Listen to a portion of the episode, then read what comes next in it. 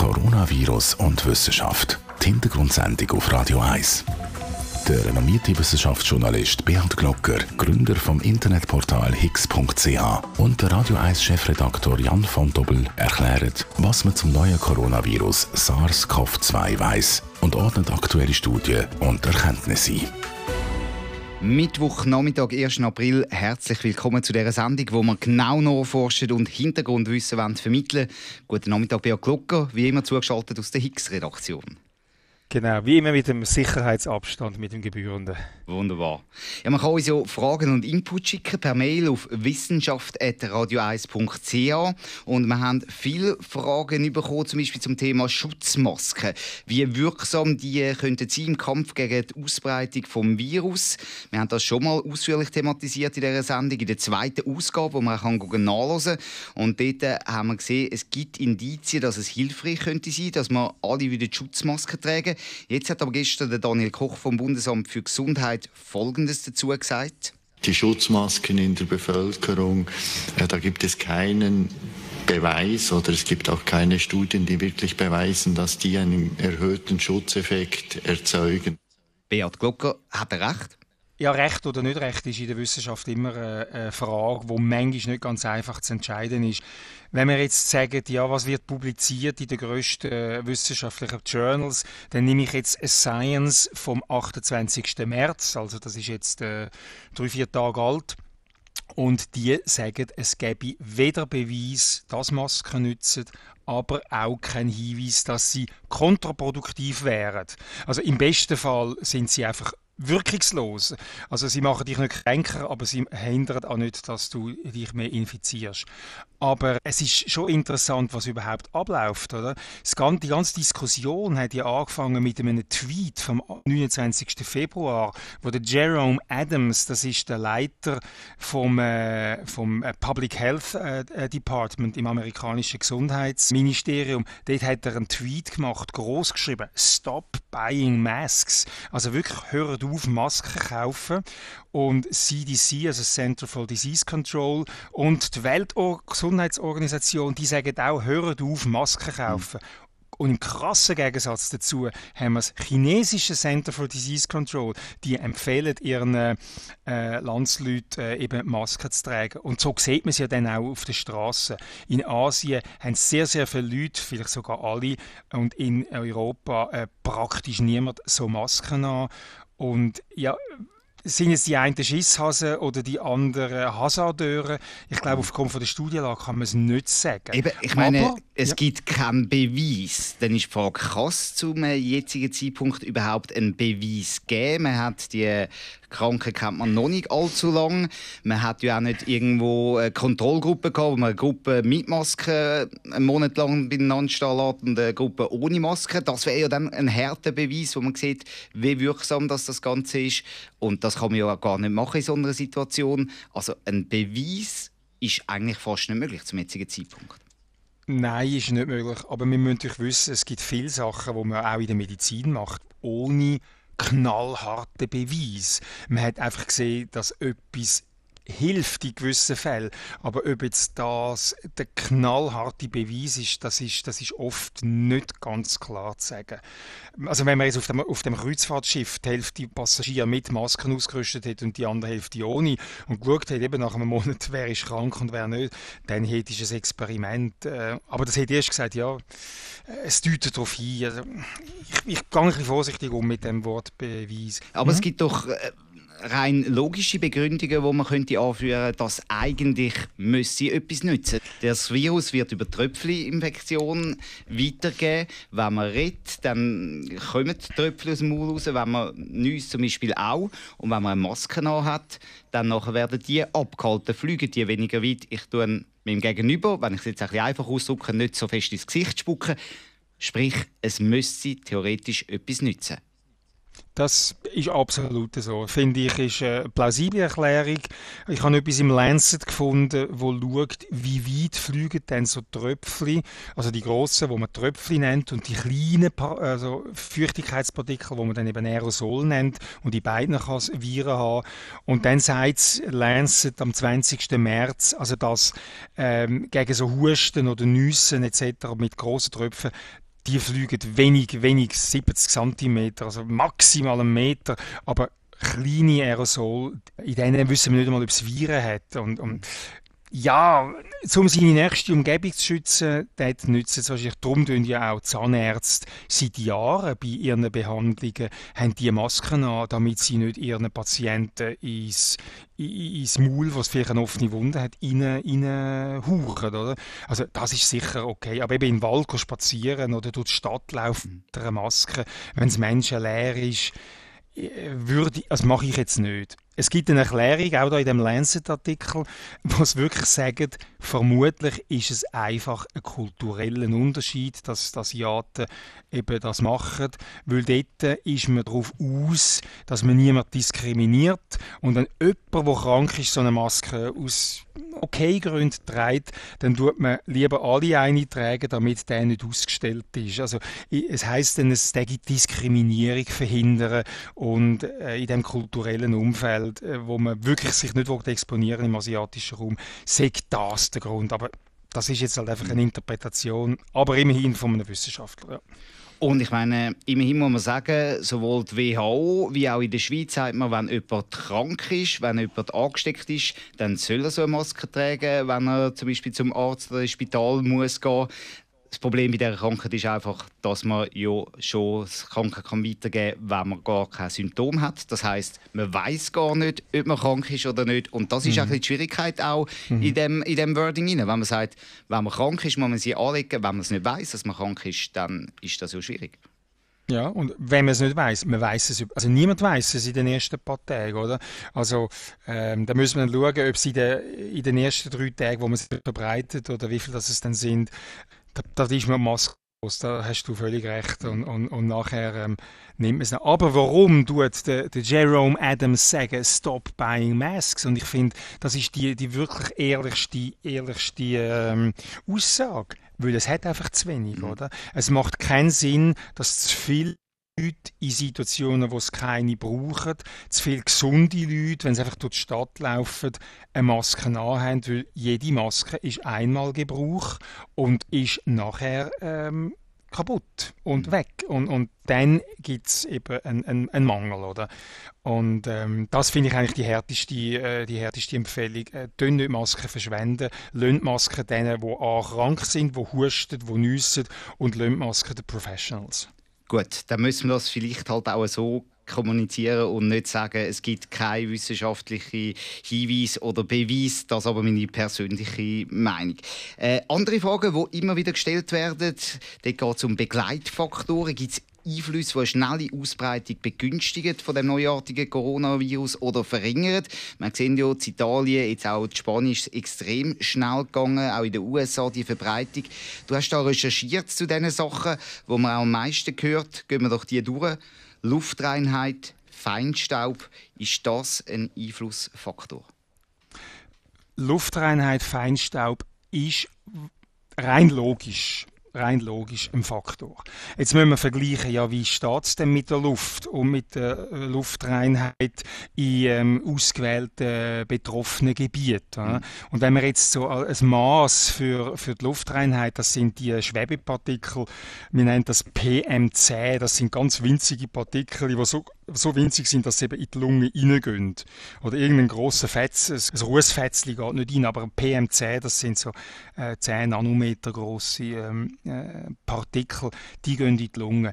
Und es gibt äh, Karten, wo man kann schauen kann, wie super ist denn die Schweizer Luft. Und wenn ich Karten nehme vom 2018 über die jährliche ähm, Belastung, dann sehe ich tatsächlich, dass Tessin ziemlich belastet ist. Und das würde jetzt vielleicht sogar erklären, weil im, wieso das im Tessin, nebst dem, dass Tessin halt am nächsten bei Bergamo ist, eine höhere Sterblichkeit hat, weil die Leute dort schon vorbelastet sind. Und jetzt kommt aber das große Aber. Warum haben wir denn im Wattland am schönen Genferseeufer, ähm, wo die Luft weniger belastet ist, warum haben wir dort auch eine relativ hohe Sterblichkeit? Das kann man dann wieder nicht erklären. Und, und da habe ich einen Experten gefragt und gesagt, ja, das ist dann als Alter. Oder? Mhm. Also da kommt dann der andere Effekt äh, rein. An einem Ort ist die Luft, am anderen Ort ist das Alter. Also, aber tatsächlich ist im Tessin die Luft Luftbelastung höher und je weiter gegen Giasso, dort wird das Tal immer enger, viel Schwerverkehr dort und, und PM10 entstehen typischerweise auch aus, aus, aus äh, Autoabgas, ähm, Diesel vor allem. Dort äh, haben wir die grösste Luftbelastung. Aber, jetzt kommt wieder das Aber in diesen ganzen äh, Argumentationsketten. Wenn wir jetzt schauen, und ich habe eine Aufstellung aus dem 2016, also nicht brandaktuell, da habe ich von der WHO Zahlen, wo ähm, die mittlere PM10-Belastung äh, übers Jahr vergleicht. Und da ist jetzt für Lugano gilt jetzt ein, ein, ein Wert von 17. Und jetzt kann ich schauen, Bergamo, wo ja viel mehr Fälle und viel mehr äh, Sterblichkeit hat. Bergamo hat doppelt so hohe Luftbelastung. Und jetzt gehen wir weiter. Jetzt können wir sagen, ups, also das macht es aus. Und dann gehen wir aber auf Wuhan, China. Wuhan hat dreimal so hohe Belastung wie Bergamo, äh, hat aber unterdessen eine tiefere Sterblichkeit. Ähm, also die Datenlage im Moment ist, ist schwierig. Es gibt gewisse Indizien, die könnten darauf hinweisen aber im Moment hat man einfach noch zu wenig Daten, weil halt auch die ganze Pandemie im Moment auch noch am Laufen ist, weil man auch die Sterblichkeiten nicht so genau kann vergleichen weil zum Teil anders gemessen wird in einzelnen Ländern, weil es eben noch am Laufen ist, Wuhan schon abgeflacht ist. Kann man das vielleicht zusammenfassen? Es könnte sein, aber bestätigt ist das mit den Daten, die man jetzt hat, nicht. Nein, es ist, es ist logisch, dass etwas ausmachen die Luft, oder? Mhm. Aber ähm, ja, die Luft ist auch in den städtischen Ballungszentren schlechter als auf dem Land und dann kannst du sagen, da ist die Übertragung wieder schneller. Es ist sicher nicht es ist ein Faktor. Rein lungentechnisch ist es ein Faktor, aber nicht der einzige, wo man kann anführen kann. Wir haben gedacht, wir vergleichen es mit Rauchen, oder? Mhm. Rauchen ist natürlich auch äh, so lokale Luftverschmutzung, oder? Und, und da gibt es einige Untersuchungen, aber ähm, einfach auch ganz wenig Leute. Also da gibt es Studien mit 16, 19 Patienten und man sieht ein bisschen eine erhöhte Sterblichkeit. Da ist jetzt in einer Studie, es hat Faktor 1,45 höheres Risiko für Rauchen, einen schweren Verlauf zu haben mit Covid-19. Ja, aber 1,4 wenn wir zum Vergleich Nichtraucher gegen Raucher, zum einordnen, die 1,4, wenn man schaut, wie hoch ist die Lungenkrebsanfälligkeit, ein Nichtraucher gegen einen Raucher, Jahr, jahrelang rauchen, da ist der Faktor 70, oder? Mhm. Und da ist er jetzt 1,4 für Covid. Aber die Experten sagen, es gibt Untersuchungen, dass Raucher häufiger Grippe haben. Und das ist, das, ist, das ist safe. Raucher sind anfälliger auf Grippe. Und in einem Paper habe ich gelesen, es wäre eine riesige Sensation, wenn Rauchen keinen Effekt hätte auf Covid-19, weil auf alle anderen Lungenkrankheiten hat Rauchen einen Effekt. Aber wie höher genau ist, können wir nicht sagen. Aber meine persönliche Meinung, es spielt eigentlich gar keine Rolle, wie höher ist, weil Rauchen ist einfach schädlich, oder? Weiter ist natürlich auch diskutiert worden, vor allem auch am Anfang von der Pandemie, was hat das Wetter für einen Einfluss, wenn Temperaturen steigen wird dann das Virus vom alleine verschwinden oder mindestens sich weniger schnell verbreiten. Außentemperatur, Luftfeuchtigkeit, das sind da die Sachen, die man meistens ins Feld geführt hat. Was kann man da sagen? Genau, wir haben harte Daten gefunden, wo man das Virus untersucht hat, was macht dem Temperatur, sondern wo man epidemiologisch untersucht hat, wo unter welchen Bedingungen werden am meisten Leute krank. Und zuerst ist einmal sagen, es ist eine riesige Variabilität, aber es gibt Tendenzen. Es gibt Tendenzen, vor allem zwei Studien haben wir, haben wir gefunden, dass bei 5 Grad Celsius Aussentemperatur haben wir die meisten Ansteckungen und wenn es äh, tiefer ist oder wärmer ist, äh, dann, dann ist es weniger. Es gibt offenbar ein Optimum für, für die Anst von der Temperatur her von der Ansteckung. Also es könnte einen gewissen Effekt haben. Wie, wie misst man denn das genau? Ja, das kann man nur messen, wenn man eigentlich ausschließt, dass staatliche oder gesundheitliche Interventionen schon eine, eine, eine, Rolle gespielt haben. Und die Untersuchungen, die ich jetzt da zitiere, die haben tatsächlich ähm, so Fenster in der, in der epidemiologischen Kurve gezeichnet und haben dann äh, immer nach 50 Fällen haben sie den, den Durchschnitt genommen und haben, äh, sobald nachher Kurve anfangen abflachen hat, sprich wo auch eben Interventionen anfangen wirken haben, haben sie aufgehört mit der Untersuchung.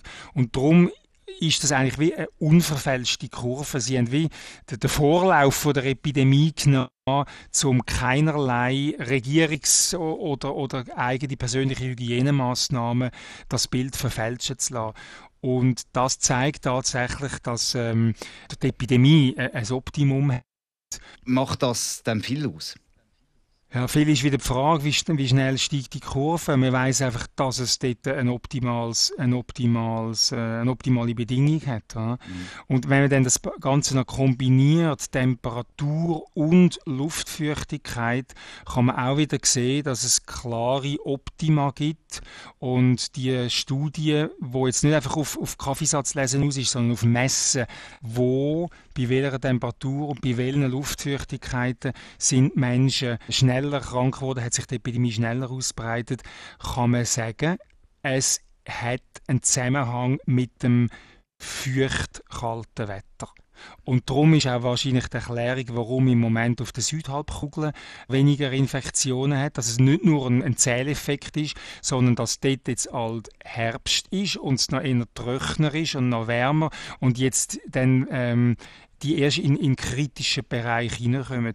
Und für uns hat es aber etwas Gutes, also die Nordhalbkugel, dass also die steigenden Temperaturen und auch wenn es jetzt trockener wird, dass das die Ausbreitung von der Epidemie äh, abschwächen wird. Und wie viel das es ausmacht, können wir nicht sagen, weil jetzt haben wir natürlich auch unseren Lockdown, oder? Also mhm. die beiden Effekte überlagern sich jetzt. Aber sagen wir es so, das Klima ist sicher nicht gegen uns, jetzt, wenn es auf den, mhm. auf den Sommer zugeht. Das sind ja. doch gute Neuigkeiten. Noch ganz mhm. kurz, wir haben die Hygiene in den Spitälern auch schon mal besprochen. Gibt es da neue Punkte, wo man da kann sagen dass vielleicht halt das doch auch ein Einflussfaktor ist für eine schnelle Verbreitung? Dass zum Beispiel eben auch in Italien Leute natürlich auf der Gang sind in den Spitälern und so weiter zum Höhepunkt der Krise?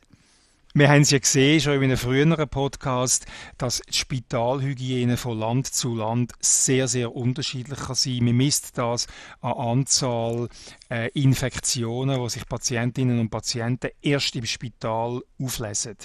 Und dort äh, wäre jetzt Italien um einiges schlechter als die Schweiz oder Deutschland zum Beispiel.